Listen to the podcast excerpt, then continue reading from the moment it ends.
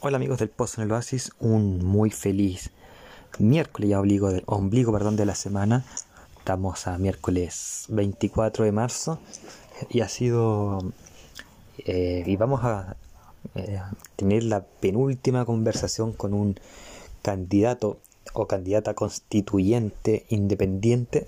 Vamos a tener una eh, candidata que yo sé que va a ganar porque nosotros nos entrevistamos en personas tampoco o conversamos con personas a las cuales no les ponemos las fichas. Pero antes de hablar de esta candidata, ya sabemos que es mujer, y, decir a qué distrito va, vamos a saludar como siempre a nuestras pymes amigas. Si te gusta bordar punto cruz, ya sabes dónde pedir ahí un bordado bonito y puedes hacer también tu diseño, como es bordados matices. Ahora, si necesitas lana para otros bordados, por ejemplo, el telar, el crochet, etcétera, tienes eh, las patas de lana ahí atendiéndote.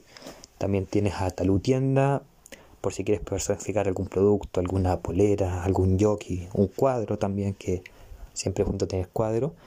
Está Talutienda, suya y styling, los mejores maquillajes, pinturas de uña, también hay champús, hay bálsamo, así que ahí tienes una linda opción para estar siempre bella o bello. Eh, también nos acompaña Belleza de Lolita, esta gran pequeña peluquería ubicada en la comuna de Peñarolena y agenda tu hora con Belleza de Lolita. Nos acompaña también Beauty Day. Eh, por si ustedes quieren tener una linda vestimenta, vayan a Beauty Day y siéntanse con un lindo día a través de la vestimenta. También tenemos otra tienda de linda vestimenta como es el Buen Vestir de Emporio en Dominga. Ahí también siempre con nosotros. Saludamos también a Pastelerías Baibari para que endulcemos la vida con ricas tortas, ricos pasteles. Ahí, por ejemplo, nuestra candidata ya está viendo qué sabores de pasteles comprar para cuando gane su candidatura constituyente.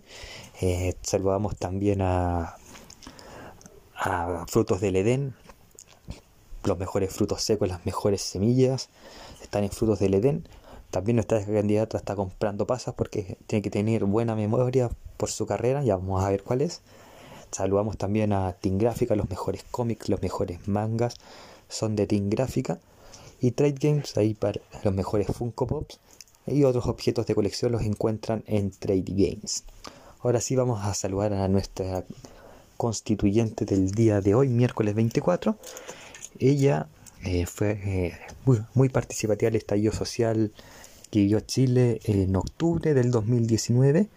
Ella quiere un Estado que garantice todos los derechos sociales con instituciones transparentes, el servicio de las y los ciudadanos, al servicio de los y los ciudadanos, perdón, un sistema económico que tenga en el centro a las personas y al medio ambiente y que no relegue tanto espacio a los privados. Eh, hay que dejar atrás el espacio subsidiario, dice ella, para dar un Estado social de derechos y que se garantice por partidas iguales a todos y todas sin importar el lugar y las condiciones económicas de donde nacieron. Es decir, que haya una eh, garantización igualitaria de oportunidades, justicias y dignidad. Ella es ella, el nombre de nuestra candidata, nuestra amiga que va a participar hoy es Khalid Agosin, de 23 años, y va a representar al distrito 9 de Cerro Navia, Conchalí, Huechuraba, Independencia, Loprado, Quinta Normal, Recoleta y Renca. Al igual que una vez entrevistamos también compañero de la lista del pueblo de ella, a Patricio Cáceres, que también iba por este distrito. Así que repetimos el distrito 9 por segunda vez para que estén atentos nuestros amigos de Cerro Navia, de Conchalí, de Huechuraba, de Independencia, Loprado, Quinta Normal y Recoleta. Y le damos sin más demora eh, el pase a Galit a Gocín. Hola Galit, ¿cómo te encuentras el día de hoy? Hola Rodri, súper bien acá, contenta de la invitación. Perfecto. Mira, nosotros hicimos una introducción antes, eh, pero me gustaría que te presentaras a ti misma en tus propias palabras. ¿Quién es Galita Agosín? Bueno, soy una joven de 23 años, mujer, estudiante de último año de Derecho, eh, muy de familia, tengo seis hermanos, pero una familia compuesta, así que igual es entretenido porque las dos familias son muy distintas. Soy una mujer súper entusiasta, tengo hartas ganas de participar de la... Además que creo ser una persona que tiene las herramientas para poder aportar en la convención constituyente, ya que ya estoy en quinto año de Derecho en la Universidad de Chile. Perfecto. Eh, me iré indagando más de eso. Yo en mi último año de carrera me di cuenta que no quería estudiar Derecho, ojalá no te pase eso a ti. Esperemos que no, por favor. ¿Y estudiabas derecha o estudiabas chueco? Chueco, siempre. Ese es el típico chiste que he hecho a todos los candidatos que estudian o estudiaron derecho. Y el, típico chiste que se nos hace. Vamos, vamos a comenzar. Vamos a comenzar entonces. ¿Qué te gatilló así como ser candidata a constituyente, obviamente? por un lado, siempre mi familia ha sido una familia bien política, de conversar de política en las mesas, siempre se conversa sobre lo que está pasando en el país. Eh, mi abuelo fue, fue férreo defensor de los derechos humanos, sobre todo durante la dictadura. Entonces, una familia bien política. Mi abuelo estuvo encargado del desafuero de Pinochet. Entonces, siempre hablábamos de estos temas. Y por eso mismo quise entrar a Derecho en la Universidad de Chile, que es una universidad que además tiene un sello público, de servicio público. Y a través de la universidad también empecé a participar más en política, en el quehacer social. Y obviamente para mí el gatillante de por qué quise participar de este proceso fue el estallido social. Yo estuve activamente participando del estallido social, en las marchas, también participé del piquete jurídico que se generó en la Universidad de Chile y por lo mismo estuve súper involucrada y creo que ahí se demostró que la gente no es que no quiera participar, sino que no se encontraba representada ni, ni encontraba los espacios donde participar. Y el estallido social fue una oportunidad para eso para poder participar y también que se volviera a conversar de política en las mesas de, las distintas casas. Se había dejado de, conversar de qué era lo que queríamos como país. Creo que en ese sentido fue súper positivo el estallido y por lo mismo dije, quiero participar de este proceso, creo que es un proceso histórico en nuestro país y no me puedo restar de esto. Claro, hablando de proceso histórico, esta va a ser la primera carta escrita en, en dictadura, en, en democracia. O sea, yo que estudio, me gusta mucho estudiar historia de Chile, tenemos la del 1833, que se creó en las puertas de una guerra del Pacífico, 1925, también un clima bastante hostil, eh, y de 1980, que, ¿para qué decir? Pues ya casi todos lo sabemos. O sea, sí, eh, igual las otras constituciones fueron también escritas en democracia, la diferencia es que esta constitución, por primera vez en la historia, va a ser escrita por representantes elegidos por la población, o sea, por elecciones populares. Entonces, esa es la gran diferencia, creo yo, de las constituciones anteriores que hemos tenido y esta, que la gente va a poder participar. quiero hacer una aclaración ante eso. Eh, todo el mundo me dice, Rodrigo, tú nunca hablas de las constituciones antes de, de la de 1833 para mí como estudioso de historia, eh, son, para mí son reglamentos y, e intentos de, no es como una constitución propiamente tal. Quería hacerlo como paréntesis porque la gente siempre me dice. Sí, no, eh, efectivamente, hubo muchos reglamentos. Eh, y claro, el periodo, el periodo de ensayo. Pero como tú decís, depende de la línea histórica que uno siga. Claro. En, al mismo tiempo, cuando estabas hablando de tu familia, o no se estás hablando todos aquí a, la audiencia, pequeña y humilde, pero audiencia al fin y al cabo.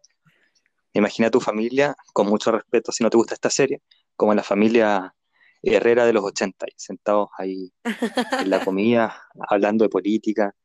No, sé si te gusta, pero dije con mucho respeto. Yo fui un gran fan de esa serie. No, la serie es espectacular, creo que retrata esa época de una manera muy fiel y eh, además es muy entretenida la serie. Entonces, no, no, no, me siento ofendida. Eh, ah, ya, es que yo me siento, como ya decía, me, cuando contabas, por ejemplo, las cuestiones de la familia, me acordaba de esta escena de las discusiones y, tu papá diciendo, no se olviden quién los, quién los ha vestido, el papá y la mamá. bueno, sí, es que de hecho, eh, hablando de eso, mi papá, por ejemplo, va por el otro bando, va por Evópoli. Entonces ahí las discusiones también son bien acaloradas. Ay. Pero, claro, me, me acordé un poco de, de esa mítica escena de los 80. Hay muchas míticas escenas de los 80 que se me dieron en la cabeza. Hay las comidas familiares hablando de política. Sí, no, obvio. Y me acordé con tu introducción bastante perfecto de, eso, solamente que ahora quizás en vez de la tela color que, hay con el podo grande, hay una pantalla más, más plana, pero pero fue, fue la, imagen que, tuve con tu introducción. Quería, dar ese dato simpático porque me pareció muy entretenida la, introducción y como yo escribo novelas generalmente, mi imaginación vuela un poco. Ay, pero qué entretenido, no sabía que escribía novelas, Rodri. O sea, eh, voy, empecé la tercera, así que ah, wow. ahí vamos a ver qué, está pasando. Ya una tercera, es que ya van varias escritas entonces. Sí, pero una salió al aire nomás. La otra estamos en espera. Pero ah. es una historia para quizás en privado o en otro momento. Partamos ya de lleno, quizá. Antes de tus pilares, vamos a hablar un poco eh, de lo que es la constitución en sí. Porque, bueno, tú, buena estudiante de Derecho, eh, estudiaste, tuviste el ramo de Derecho Constitucional. Sí, efectivamente y no sé si tuviste la misma experiencia que yo, por ejemplo, en que había una regla constitucional, tú te podías equivocar en todo en el examen y te iban a dar otra oportunidad, salvo cuando te preguntan el artículo 19. Ese artículo era como el que tenías que tener a fuego ahí anotado. Está la columna vertebral del, de la 80. Sí, bueno, igual nosotros, por lo menos a mí nunca me pasó que me hicieran aprenderme nada de memoria.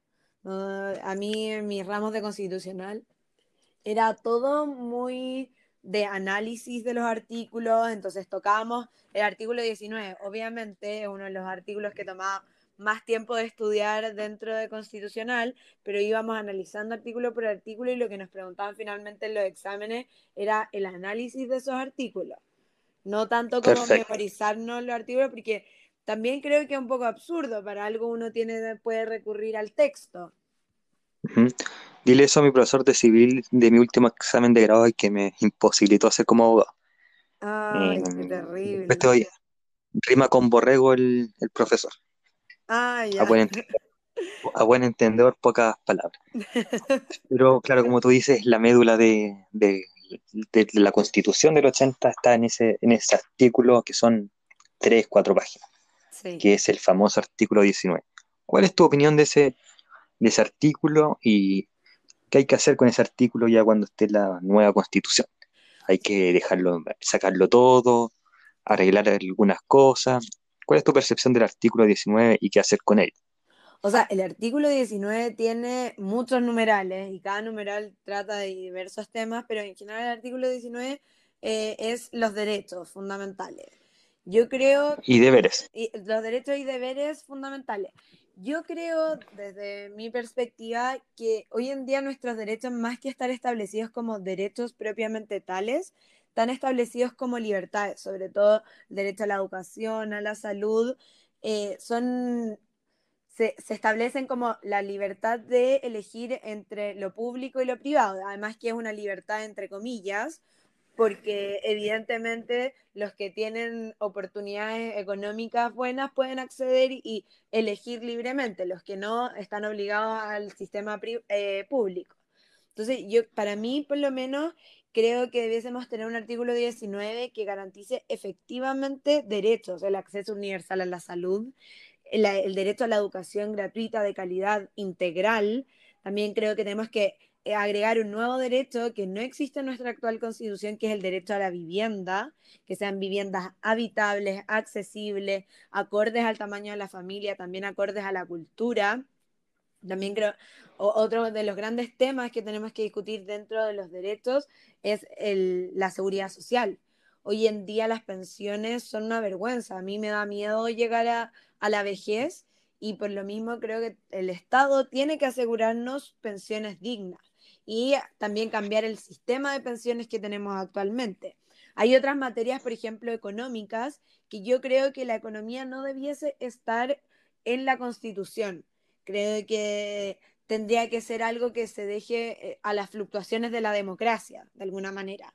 No tenemos que limitar las facultades económicas del Estado en la Constitución, ni tampoco eh, las facultades de los privados, sino que tiene que ser algo que esté fuera de la Constitución, desde mi punto de vista. También eh, creo que esto ya va más allá del artículo 19, pero necesitamos transitar desde un Estado subsidiario que se puede traducir en toda la Constitución, en las lecturas que se le han entregado a nuestra actual Constitución, transitar desde ese modelo de Estado a un modelo de Estado social de derecho, donde el Estado no solamente entra ahí cuando los privados no quieren o no pueden entrar, sino que se haga cargo efectivamente de la garantización de los derechos, que dejemos ese individualismo que caracteriza a nuestra sociedad actual de lado y empecemos a pensar nuevamente como comunidad y que las personas necesitan ciertos mínimos garantizados. Perfecto. Ahí dijiste un tema que nosotros siempre hemos hablado y que para mí es un trabalengua, que es el principio que yo le digo el S, principio S, porque voy a tratar de decirlo, subsidiariedad. Sí. Ese mismo principio, que claro, es un principio, yo siempre ocupo el ejemplo acá donde yo vivo, que es Las Condes, la clínica Las Condes, yo me acuerdo de los 90, cuando yo era chiquitito, que yo soy del 89, pero me acuerdo que era un hospital, una clínica bastante chica, media cuadra, si es que, y que tiene una sala de urgencia y dos o tres departamentos, pediatría, neurología, etcétera, pero era chico. Y, eh, y, después investigando un poco más en un ramo que se llama Derecho en profundizado en la universidad que yo estudié, era para gente que, eh, pues, porque en ese tiempo era muy difícil el acceso a, a clínicas de, de providencia, cosas así, entonces está hecho para personas de, las condes de escasos recursos, no es mi caso, pero en las condes hay gente de escasos recursos, invisibilizados, pero hay, eh, y personas de Barnechá que no podían acceder a, salud. Y ahora si uno va, es un mall prácticamente la clínica Las Condes, tiene cuatro o cinco cafeterías, tiene tienda de ropa prácticamente, lugar para cargar la VIP, Sí. Eh, prácticamente yo hago compras navideñas en la, clínica la descuento, porque como tengo epilepsia voy al neurólogo y a veces me escapo a hacer compras navideñas, casi como broma, pero, pero es más o menos así.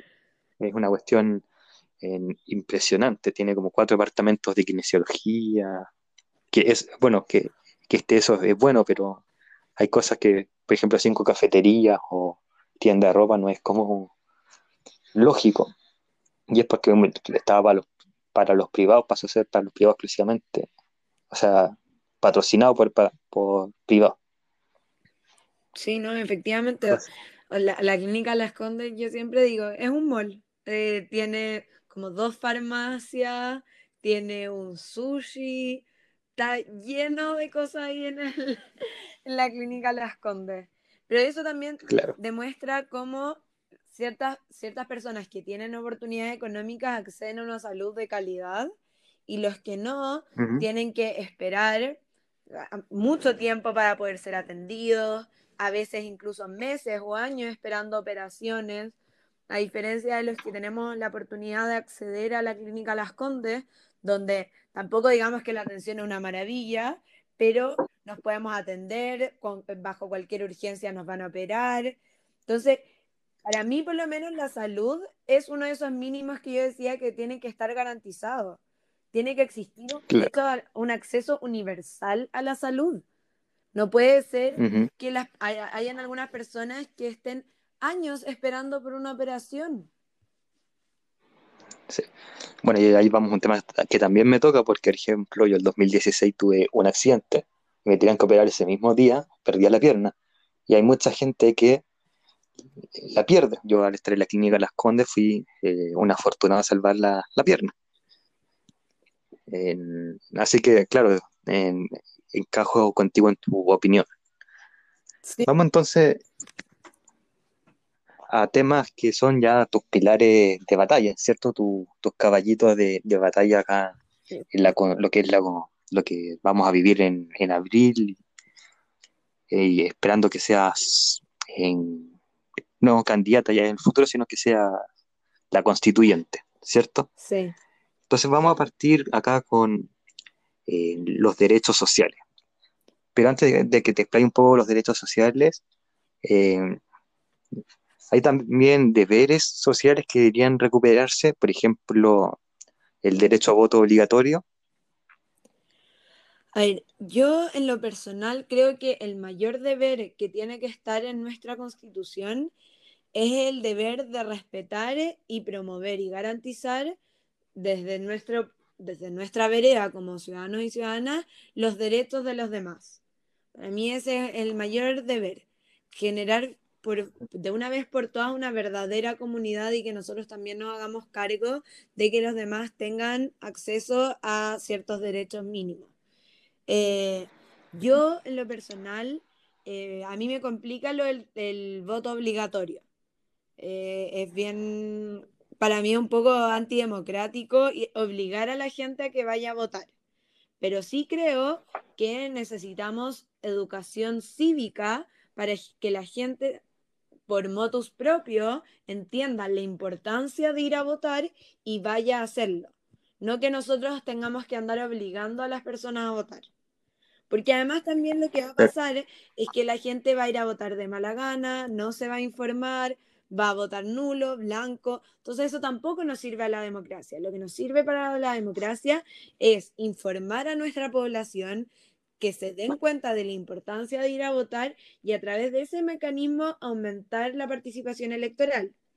Pero dentro de ese mismo punto hay uno de mis caballitos de batalla, que es la participación ciudadana más allá de las solas elecciones. Hoy en día nuestra actual constitución solamente consagra que el poder soberano se ejerce a través de elecciones periódicas y plebiscitos. Yo en lo personal creo que como constituyentes tenemos que buscar mecanismos nuevos de participación, como por ejemplo el referéndum revocatorio.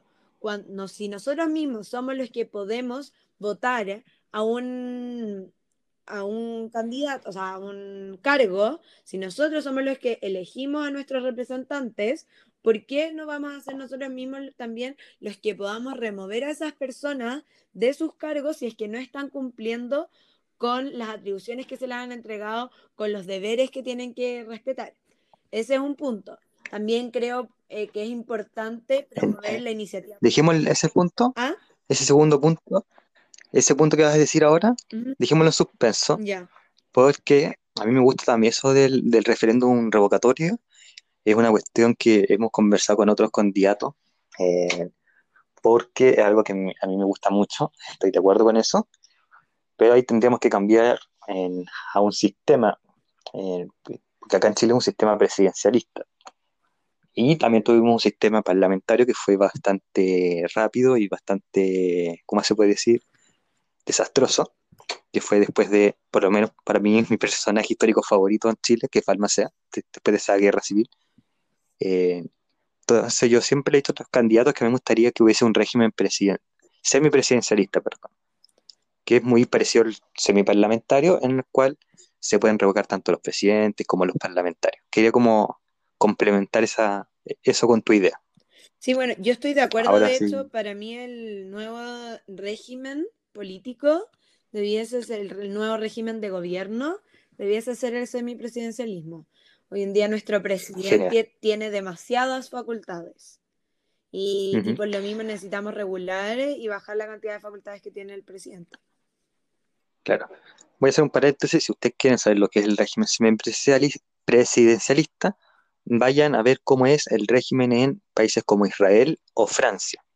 Yo les digo mejor que vayan a ver cómo es el francés, en el cual el presidente es elegido dentro de las elecciones de bueno, son bastantes formas de decirlo, pero el presidente prácticamente tiene las atribuciones de el presidente actual, acá en Chile, pero hay más formas de revocarlos y, y, la forma de elección también es distinta, es más directa.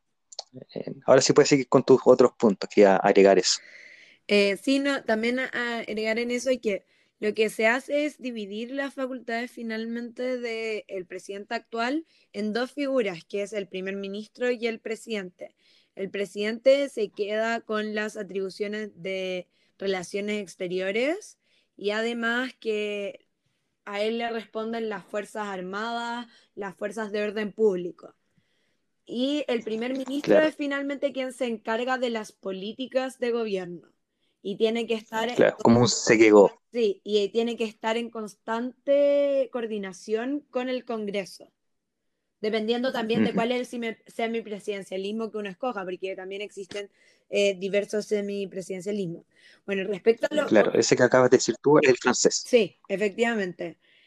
Eh, bueno, y lo respecto a mis caballitos de batallas, en primer lugar, que ya lo mencioné, es transitar desde este modelo de Estado subsidiario, que no lo van a encontrar escrito eh, explícitamente en la Constitución, sino que es por un tema de interpretación del texto y cómo también se ha, se ha regido la práctica constitucional en nuestro país que se determina que existe un Estado subsidiario, transitar desde este modelo a un modelo de Estado social de derecho donde sean garantizados efectivamente los derechos sociales como la educación, la salud, la vivienda, la seguridad social, el derecho al agua, el derecho a vivir en un medio ambiente libre de contaminación, ah, y no solo eso, a vivir en que el medio ambiente también sea eh, respetado.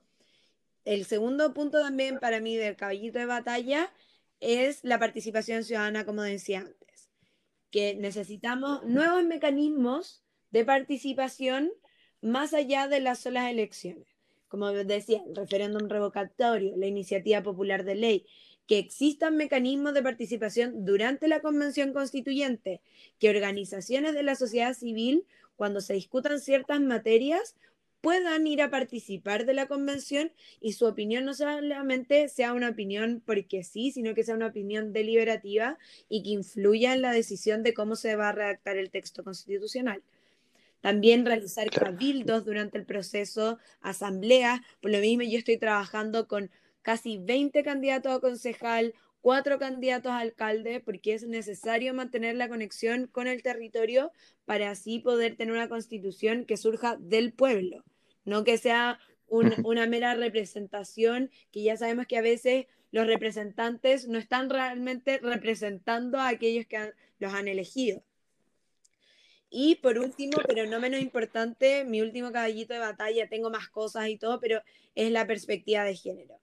Las mujeres hemos sido vulneradas a lo largo de toda la historia y por lo mismo tenemos la oportunidad hoy en día, una oportunidad histórica a nivel mundial de escribir una constitución paritaria. Y eso nos da también la oportunidad de poder imprimir el sello de perspectiva de género a lo largo de toda la Constitución, no solamente en un artículo, sino en cada tema de los, los que hablemos, tiene que estar esa perspectiva de género.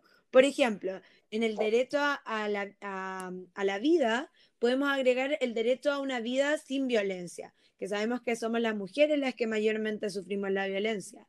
También agregar dentro de la educación la educación sexual integral, para que nosotros podamos efectivamente decidir sobre nuestros proyectos de vida y nuestros cuerpos, los derechos reproductivos y sexuales. Son varios temas que tienen que estar dentro de nuestra actual constitución.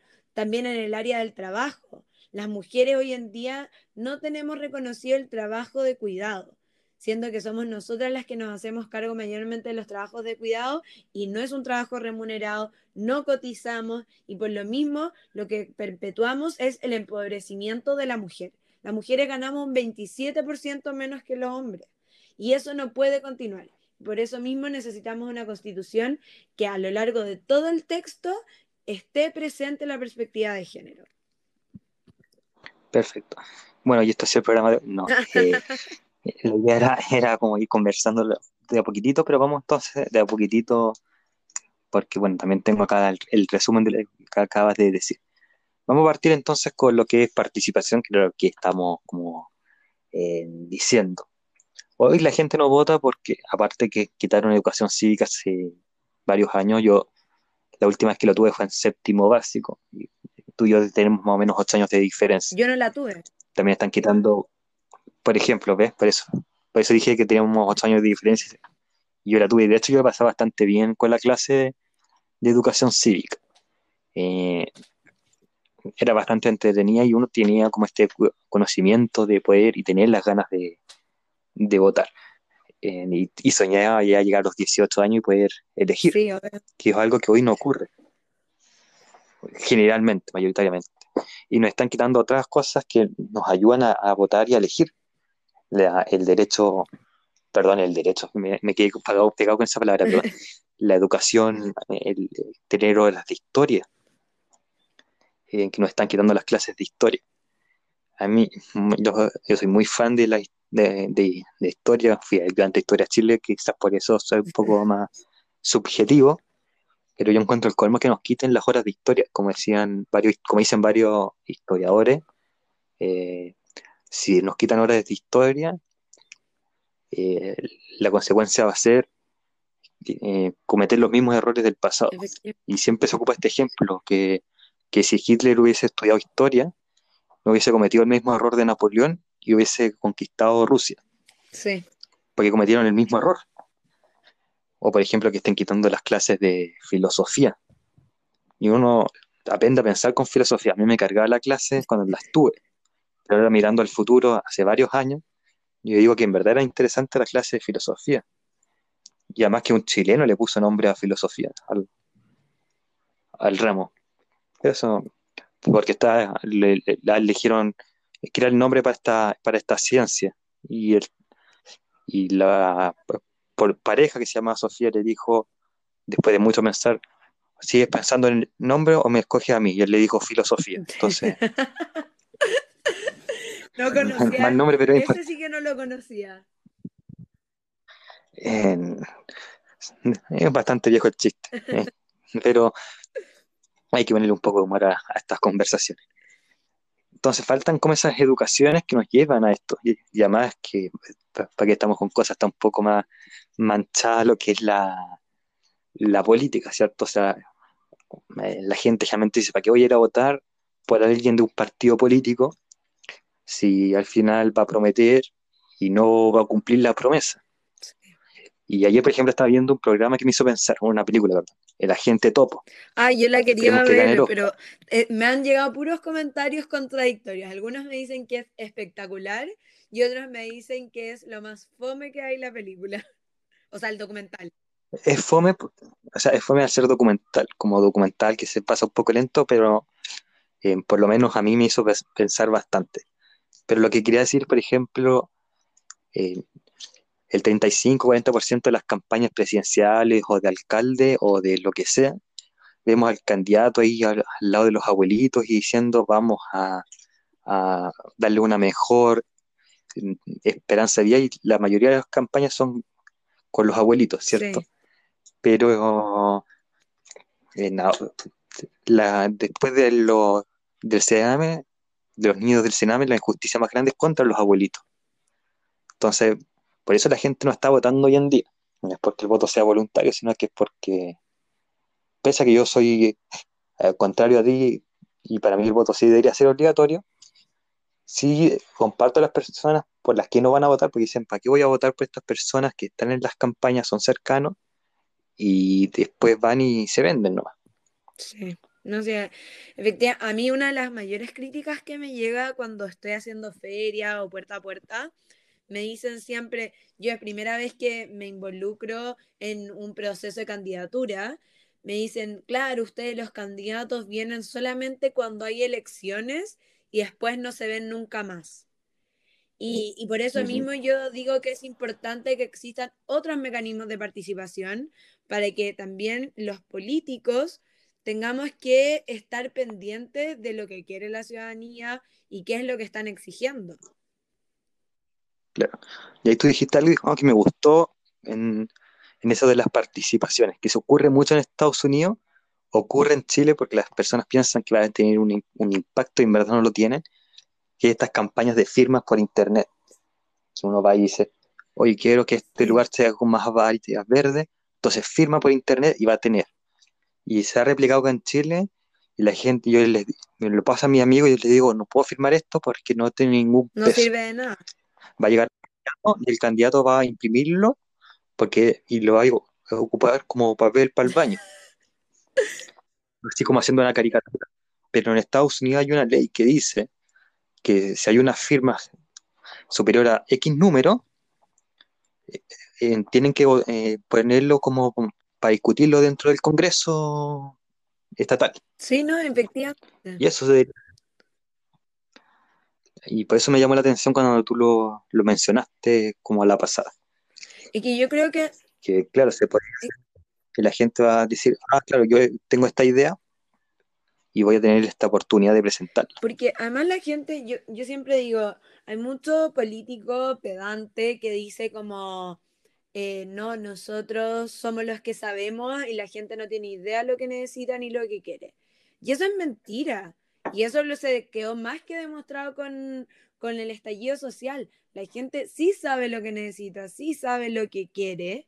Entonces, ¿por qué no permitir que existan mecanismos donde sean las mismas personas las que se organicen para llevar a cabo un proyecto y un proyecto de ley? Claro, y que no es algo tan, tan, tan loco, ocurre en, yo creo que Chile en esa materia está bastante atrás porque ocurre en casi todos los países. En Brasil incluso, que es un país que criticamos mucho por Bolsonaro, pero Bolsonaro se nació por estas cosas de que él creaba sus proyectos de ley y es popular porque él crea sus proyectos de ley, por ejemplo. Entonces, está ocurriendo en todo el mundo, eh, no es algo así como... Es más, yo yo hice mi memoria en 2016 que era mecanismos para elaborar una constitución y ocupaba las doctrinas nacionales y el derecho comparado. Me acuerdo que mi profesor me hizo investigar varios países. Y Afganistán, que es un país que está constantemente en guerra, ocupa este sistema de, eh, de que la gente pueda lanzar sus elecciones periódicas. Lo mismo en Egipto, en Israel, Israel que es una dictadura derecha para mí. Entonces, en Cuba, por ejemplo, también lo hace, que también es una dictadura izquierda. Entonces, que un país que es democrático y que condena a estos dos países que he dicho anteriormente eh, no tenga estos sistemas es como háganse ver, ¿cierto? Sí, no, porque lo que yo te decía, tal vez las personas no saben exactamente cómo redactar eh, el artículo o la ley específicamente, pero eso no quiere decir que no puedan impulsar un proyecto de ley. Los proyectos de ley no, necesariamente tienen la redacción exacta y además también se pueden asesorar, pero no podemos creer que solo nosotros sabemos lo que es bueno y cómo tiene que estar escrito, porque la gente despertó y sabe perfectamente qué es lo que quiere y qué es lo que necesita. Yo creo que hay mucho político que le tiene miedo a devolverle el poder a la población. Y yo creo que va por ahí. ¿Por qué se niegan a este tipo de iniciativas? Además que igual hay que decirlo, o sea, un poquito Barça que, que, un, que un congresista diga que se queje la reacción de una persona de, la población si ellos ocupan copy-paste. O sea, es bastante fácil redactar en una constitución, una ley bien, ocupando el copiar-pegar, el control V y el control C. El control el control y, no, y no solo eso, que además tienen una cantidad de asesores gigantescas también. Sí, hay más. Pero quería hacer eso como para humillarlos más aún. Eh, pasemos a otro tema, el medio ambiente. Yo, ayer, ayer, perdón, la semana pasada estaba conversando con Rafael en Sotomayor, que es un candidato al, por el distrito 12, que también tiene ideas medioambientales y dentro de esa conversación surgió que Chile es un país que explota mucho el cobre.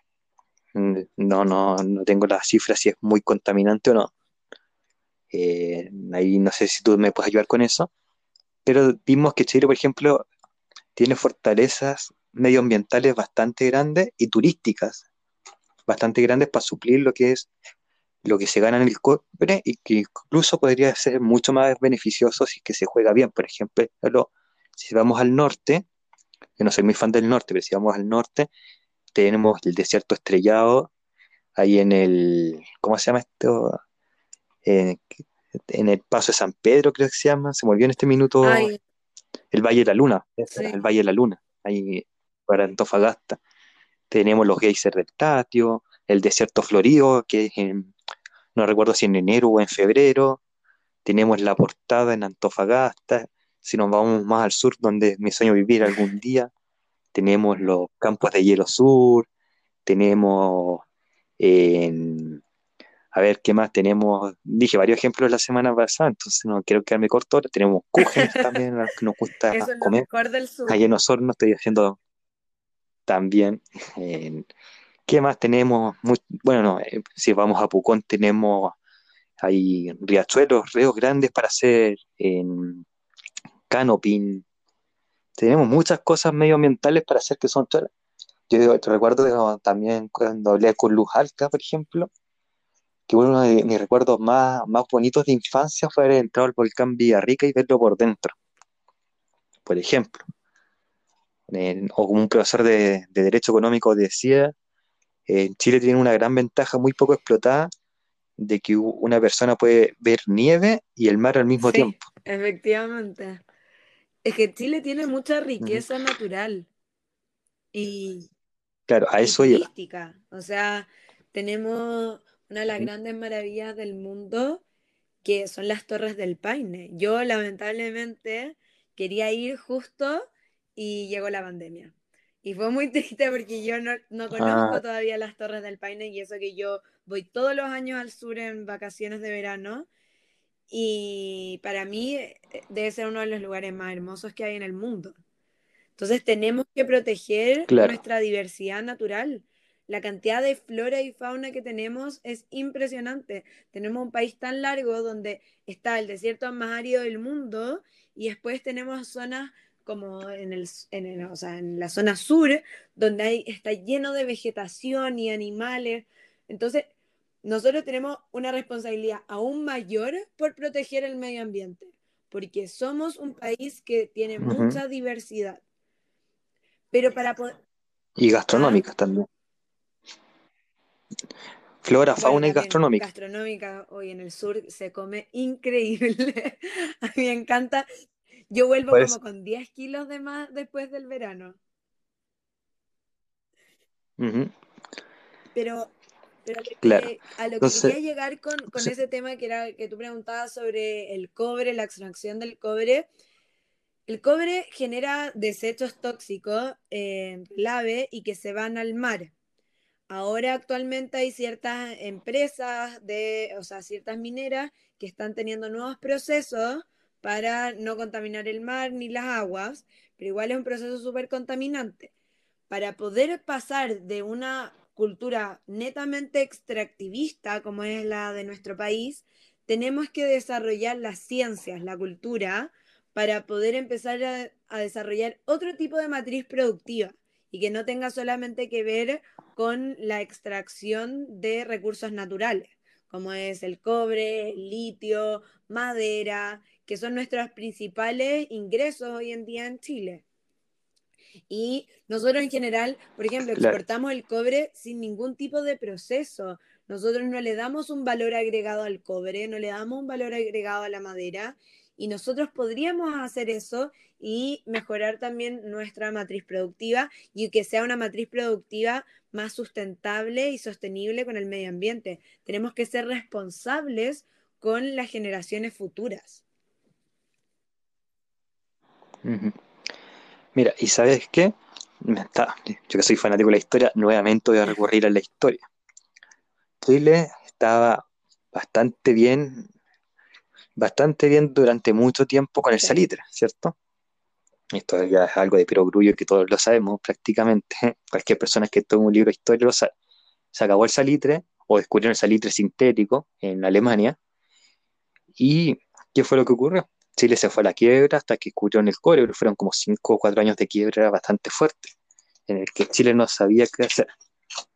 ¿Y qué va a pasar cuando descubran el cobre sintético? Que siempre está como ese rumor, ¿qué va a pasar cuando quizá el cobre baje a tal punto que ya sea más costo que un beneficio extraerlo? Entonces tenemos que anteponernos a eso y Chile medioambientalmente es muy rico, ya lo hemos dicho hasta el cansancio y mencionamos hartos ejemplos. No, como bien tú decías, el extractivismo tiene un, un límite. O sea, no es eterno. Los recursos naturales no son eternos. Y por lo mismo, si seguimos bajo este mismo camino, puede llegar a suceder lo que nos pasó con el salitre. Que nos quedemos sin recursos, tengamos una crisis económica tremenda, pero para evitar esa, e, esa crisis y que nuestro PIB en gran parte se, sea determinado por el extractivismo, tenemos que desarrollar nuevas industrias y ojalá industrias que sean sustentables y que podemos desarrollar de, mejor manera las ciencias que hoy en día en nuestro país están súper abandonadas. Y para mí, por lo menos, es las ciencias son el futuro en este, en este país. Claro. Eso estamos de acuerdo.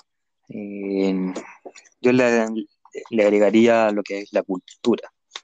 Porque para mí, por ejemplo, que la tierra de, un, un, Neruda, de una Gabriela Mistral, de una Violeta Parra, no se le dé el ahínco suficiente a los que queremos escribir, por ejemplo, o a los cantantes, etcétera, también es un debe. O sea, e, es tan simple como poner el ejemplo de la pandemia. Estaban abiertos los malls y no dejaban hacer obras de teatro. No, no, dejaban abrir los museos. O ir al gimnasio. Entonces ahí se demuestra cuál es la prioridad. La prioridad es el, el, mercado, los privados y la cultura, las ciencias, las artes se quedan al margen.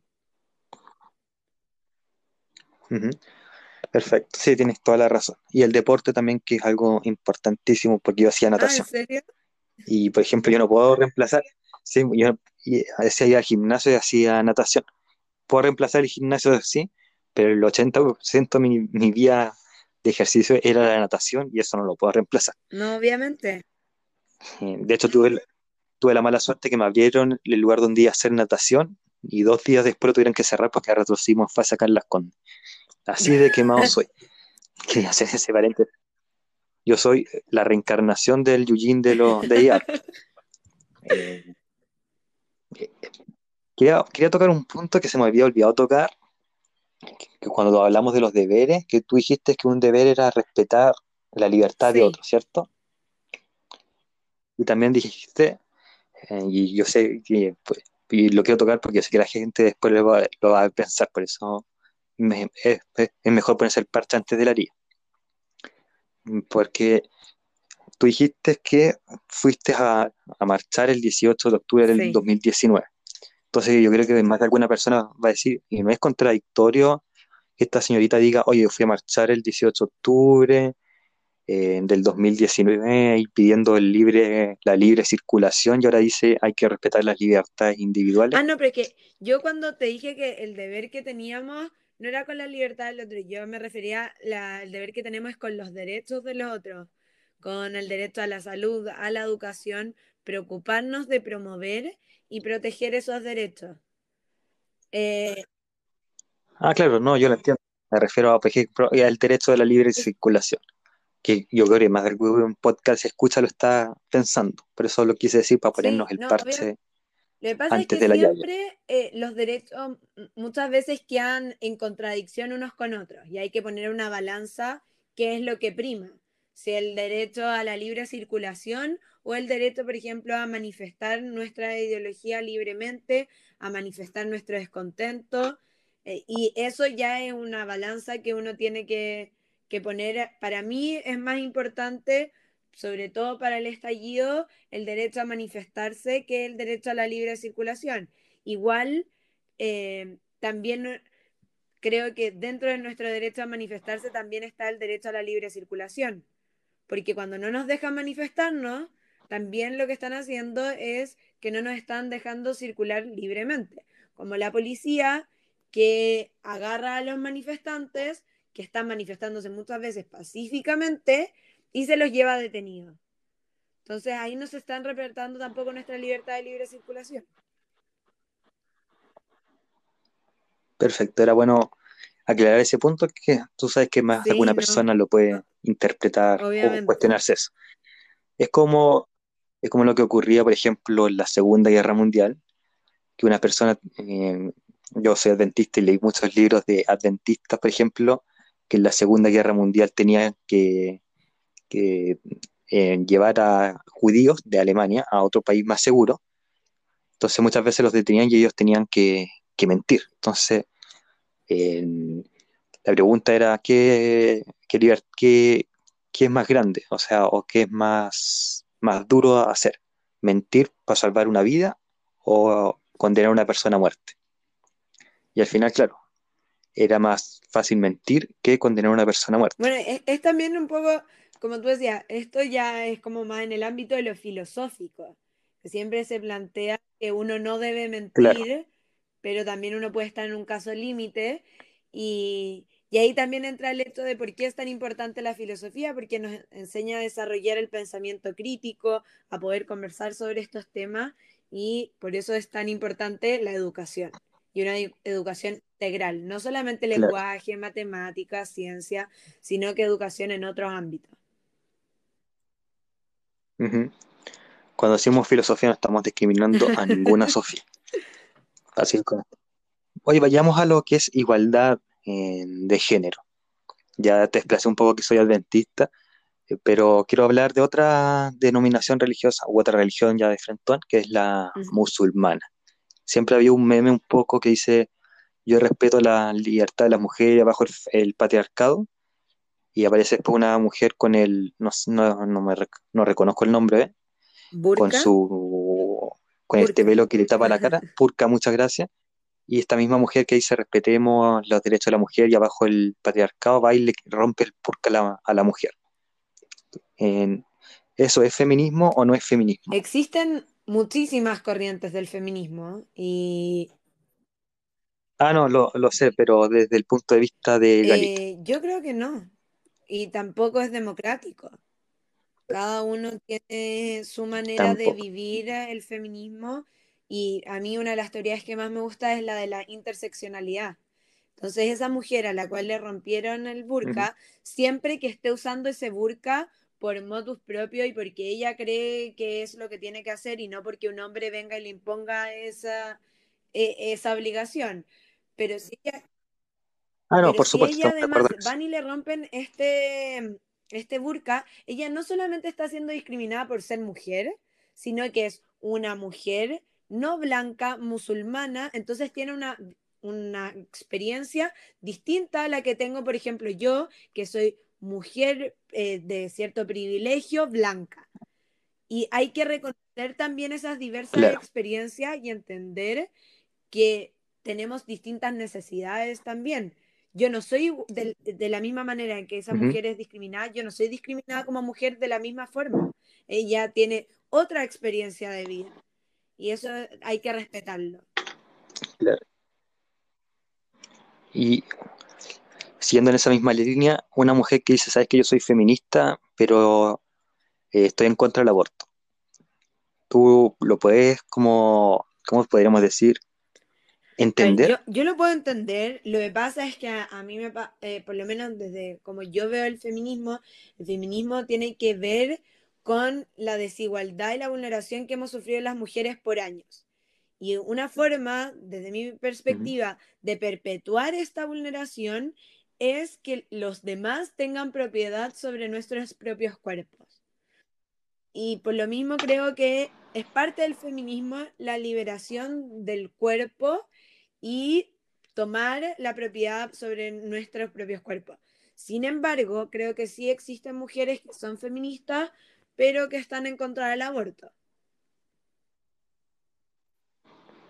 Perfecto estamos haciendo esto, no solamente por la campaña, sino que, que, acá en el post en el Oasis queremos aprender también, ¿cierto? Es, es, lo importante. Dicho eso, otra pregunta. La última sobre el feminismo, en, en términos generales, antes de lanzarnos a, lo que sería el feminismo en la Constitución. por ejemplo, siempre dicen las mujeres eh, tienen que ocupar todo rosado y los hombres azules. Algo que, como dato curioso, no era así hasta la Segunda Guerra Mundial. Antes era al revés. La mujer azul y el hombre rosado. Pero oh, también eso hay que como eliminarlo, ¿cierto? O el que la mujer maneja mal, aunque... Lo, que pasa es que a, a, al hombre y a las mujeres se nos asignan ciertos roles, ciertos estereotipos dentro de nuestra sociedad. Y eso lo ha impuesto la sociedad patriarcal. Nosotros tenemos que romper con esa sociedad patriarcal, entender que cada uno puede tener el rol que uno quiera, que no tiene nada que ver el sexo ni el género con qué roles podemos tomar en nuestra sociedad. Y una manera de poder proteger eh, esos distintos roles y no estereotiparnos es entender que existen diversas identidades, preocuparnos de la no discriminación, y eh, también reconocer la vulneración a la que nos hemos visto expuestas las mujeres durante años. Y para eso está la perspectiva de género. Por eso yo te decía que eh, esta perspectiva de género no se aplica a un artículo en particular, sino que tiene que ser algo que encarne todo el texto constitucional. Perfecto. ¿Y cómo lo hacemos? ¿En qué, quería llegar a eso, pero te adelantas. Entonces, aterricémoslo de inmediato aprovechando el vuelito que tomaste, hagámoslo. ¿Cómo lo podemos hacer? Dame dos, tres ejemplos. Me sentí como profesor de derecho, pero dos, tres ejemplos sí. Eh, En primer lugar, reconocer que eh, igual trabajo, igual paga. En la constitución de Portugal, que tiene un PIB muy similar al nuestro, se establece que el trabajo debe ser remunerado. Eh, tiene que tener una remuneración que permita a las personas vivir dignamente y que igual trabajo, igual paga. Eso por un lugar, que ahí se eh, establece la igualdad salarial entre todas las personas. También podemos establecer que sea reconocido el trabajo de cuidado. El, el, trabajo de cuidado que mayormente ejercemos las mujeres, que sea reconocido, que sea remunerado y que también nosotras podamos cotizar en, eh, para, nuestra, para el derecho a la seguridad social. Otro punto... Eso sería, perdón, una pregunta, eso, eso que tú estás diciendo es lo que vulgarmente se llama ama de casa. ama de casa, porque, eh, por ejemplo, mi mamá es abogada, ella siempre ha ejercido, siempre ha trabajado, pero ella igualmente se hace cargo de los trabajos de cuidado, entonces tiene un doble trabajo. Y no, es reconocido ese doble trabajo, ni tampoco los tiempos que se requieren para poder realizar ese otro trabajo.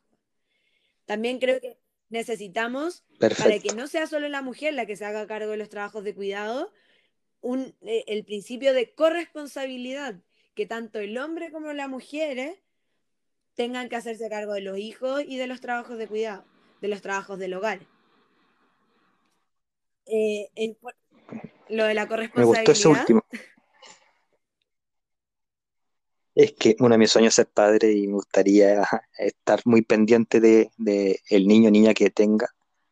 Pero fue como un paréntesis. Obviamente, porque también como... lo que pasa es que nuestra sociedad actual no solamente discrimina a las mujeres, sino que le impone cierto rol al hombre, de que el hombre tiene que ser el que trabaje, eh, el, machito de alguna manera, que mantenga la familia, que no puede ser muy sensible, y por lo mismo, en general, el trabajo de cuidado no puede recaer en el hombre. Pero si cambiamos esta noción de sociedad, el hombre también perfectamente podría ser un hombre que se quede en la casa cuidando a los niños y sea la mujer la que salga a trabajar. O que ambos trabajen. Claro. no, por eso decía que a mí me gustó porque. cargo de los niños de manera, de manera que ah, exista finalmente una verdadera familia. Claro, no, por eso decía que a mí me gustó eso que habías dicho. Y nos queda un ejemplo más. Para mí, tú, me preguntabas si creía que podían ser eh, feministas las que están en contra del aborto. Yo te dije que existe cierta corriente del feminismo que está en contra del aborto, pero por lo menos para mí, nuestra nueva constitución tiene que establecer derechos reproductivos y sexuales para todos, todas y todos. Eh, no puede ser que las mujeres no seamos dueñas de nuestros propios cuerpos. Claro. Acá se me viene una pregunta que hablamos de que teníamos que volver a, las a la clase de educación cívica, a las clases de historia, o más horas por lo menos. Volver a, las clases de filosofía. Pero hay algo que nunca hemos tenido en Chile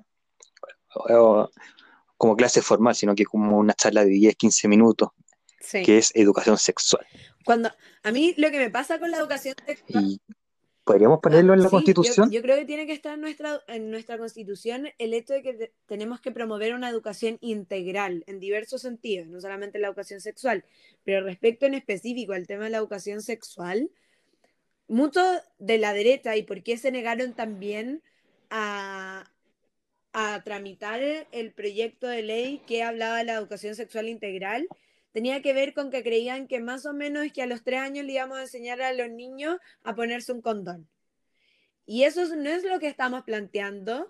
Lo que estamos planteando es que hay que enseñar sobre afectividad, sobre consentimiento cuando son más chicos. Hay diversas maneras de enseñar sobre sexualidad sin tener que enseñar cómo poner un condón o cómo funciona el sistema reproductivo. Pero claramente nuestros niños, niñas y adolescentes tienen que saber cómo funciona el sistema reproductivo, cómo son las relaciones sexuales, porque si no, la única manera que tienen para aprender es a través del porno. Y el porno hoy en día es un porno muy agresivo, machista, que no es acorde con la realidad, que no enseña sobre consentimiento, que no enseña sobre afectividad, ni sobre cuidados de enfermedades de transmisión sexual. Y por lo mismo, si queremos una sociedad donde sean los mismos niños, niñas y adolescentes que tengan la capacidad de decidir efectivamente sobre sus proyectos de vida, tenemos que tener una educación sexual integral. Claro. Quiero agregar dos cosas. Eh, una que escuché mal. ¿Tres años o trece A tres años. Lo que pasa es que hay muchos de la derecha sobre todo que creen que a los tres años vamos a ir a enseñarles a poner un condón a los niños. Ah, ya. No, porque yo decía 13 ya es como desconocimiento de la realidad, porque sí, no, a los 13, más que uno. Pero a lo que voy es que eh, cuando uno habla de, educación sexual integral, tiene que ser una educación que venga desde la preescolaridad. Pero esa educación desde la preescolaridad ah, tiene que ver más que nada con la afectividad, con el consentimiento, con enseñarles sobre sus partes del cuerpo, que nadie los puede tocar. Claro salvo el papá y la mamá. O sea, y en ciertos casos igual también enseñar que hay ciertas cosas que pueden pasar y otras que no, que no están bien, porque también em, eh, sabemos de que hay padres lamentablemente y que tienen enfermedades, porque para mí la pedofilia es una enfermedad, em, que tocan a los niños también de manera inapropiada. ¿Para quién no? Entonces, enseñarles sobre eso también. También, eso es un buen punto.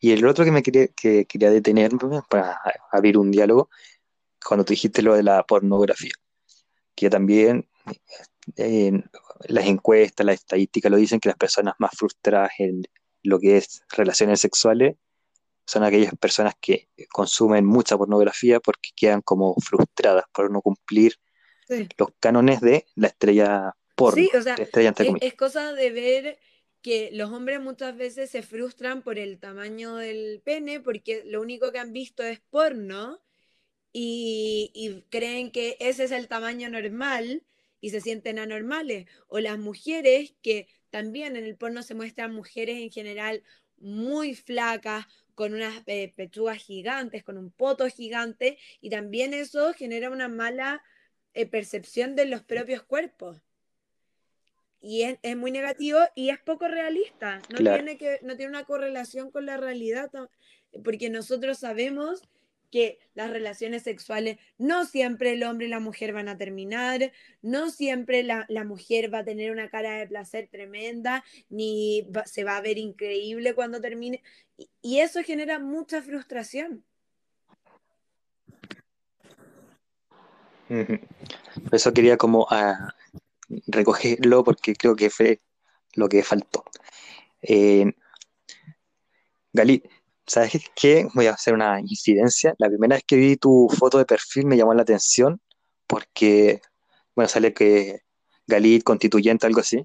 Pero tu foto de perfil me recordó uno de mis personajes Ay, ¿en favoritos y soy? Marvelita. Amo Y me Marvel. recordó a, y me recordó a la, a la Capitana Marvel. Y durante todo lo que hemos hablado, eh, me recordó una, una escena de la. Capitana Marvel. que es cuando, cuando pelea con, se me olvidó el nombre del antagonista, el personaje Ah, sí. interpretado por Jude Law, y le dice ya peleemos, y la, peleemos sin tus poderes, le dice a- al personaje de, de Brie Larson, tremenda actriz entre paréntesis, eh, y Brie Larson le pega con el poder y le dice, ¿sabes qué? No tengo nada que mostrarte porque soy feliz siendo mujer y poderosa, y le sacó la cresta. No, me acordaba de, siempre asociaba a esa escena tu, tu, foto de perfil del Instagram. rubia, yo soy morena. Ah, no, sí, pero la foto de perfil, cuando yo la vi por primera vez, vi una foto muy similar a la Ah, silueta de los pósters de, de la Capitana Marvel.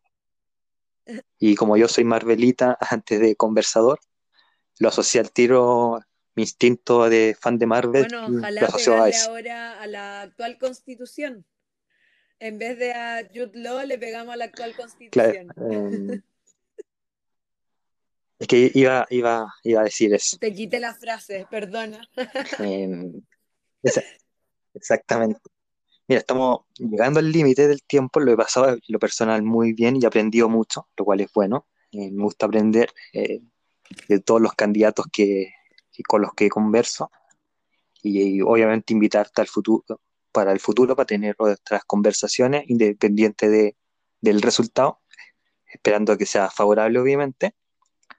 Pero te quiero dar dos, tres minutos para que hables con tu distrito, con las personas de tu distrito, del distrito 9, que son las comunas de, de Cerro Navia, de Conchalí, de Huechuraba, de Independencia, de Lo Prado, Quinta Normal, Recoleta y Renca.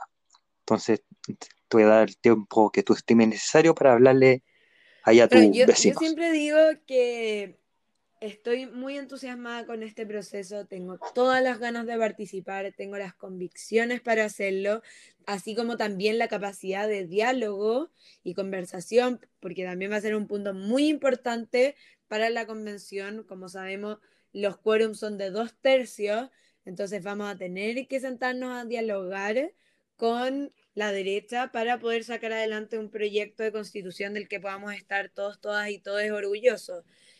Eh, y más que nada, decirles que me pueden contactar en Instagram, Facebook, Twitter. Tengo también mi número de teléfono, es el más 569-083-0035. Me escriben por WhatsApp si tienen dudas sobre el proceso, propuestas para la nueva constitución, consultas sobre nuestras propuestas, lo que sea, si quieren armar un cabildo, nos escriben a ese WhatsApp. Yo respondo si no es el mismo día, en un par de horas, y llamarlos a votar. Vayan a votar. Si votaron a prueba, no, no fue suficiente. El votar a prueba, el plebiscito fue el primer golpe, pero si es que no van a votar este 10 y 11 de abril por los constituyentes, de nada sirvió votar a prueba. Así que voten, sea que voten por mí o voten por cualquier otro constituyente, fíjense en las ideas y en que para que puedan ejercer su voz, tienen que ir a votar. Y muchas gracias, Rodrigo, por la conversación. En verdad estuvo buenísima, lo pasé muy bien. Muy bien, gracias a ti. Yo también lo pasé muy bien. Y si te gustan las heroínas, el día viernes vamos a hablar de heroínas, pero que estuvieron en la Biblia, en la meditación Ah, cristiana que hacemos todos los viernes. Así que amigos, nos vemos, nos escuchamos el día viernes en Dale, el Pozo Rodri. en el Oasis. Así que un muy buen saludo a ti, Galit, y a la Cariño, gente que nos cariño a escucha. todos los que nos estuvieron escuchando. Un saludo.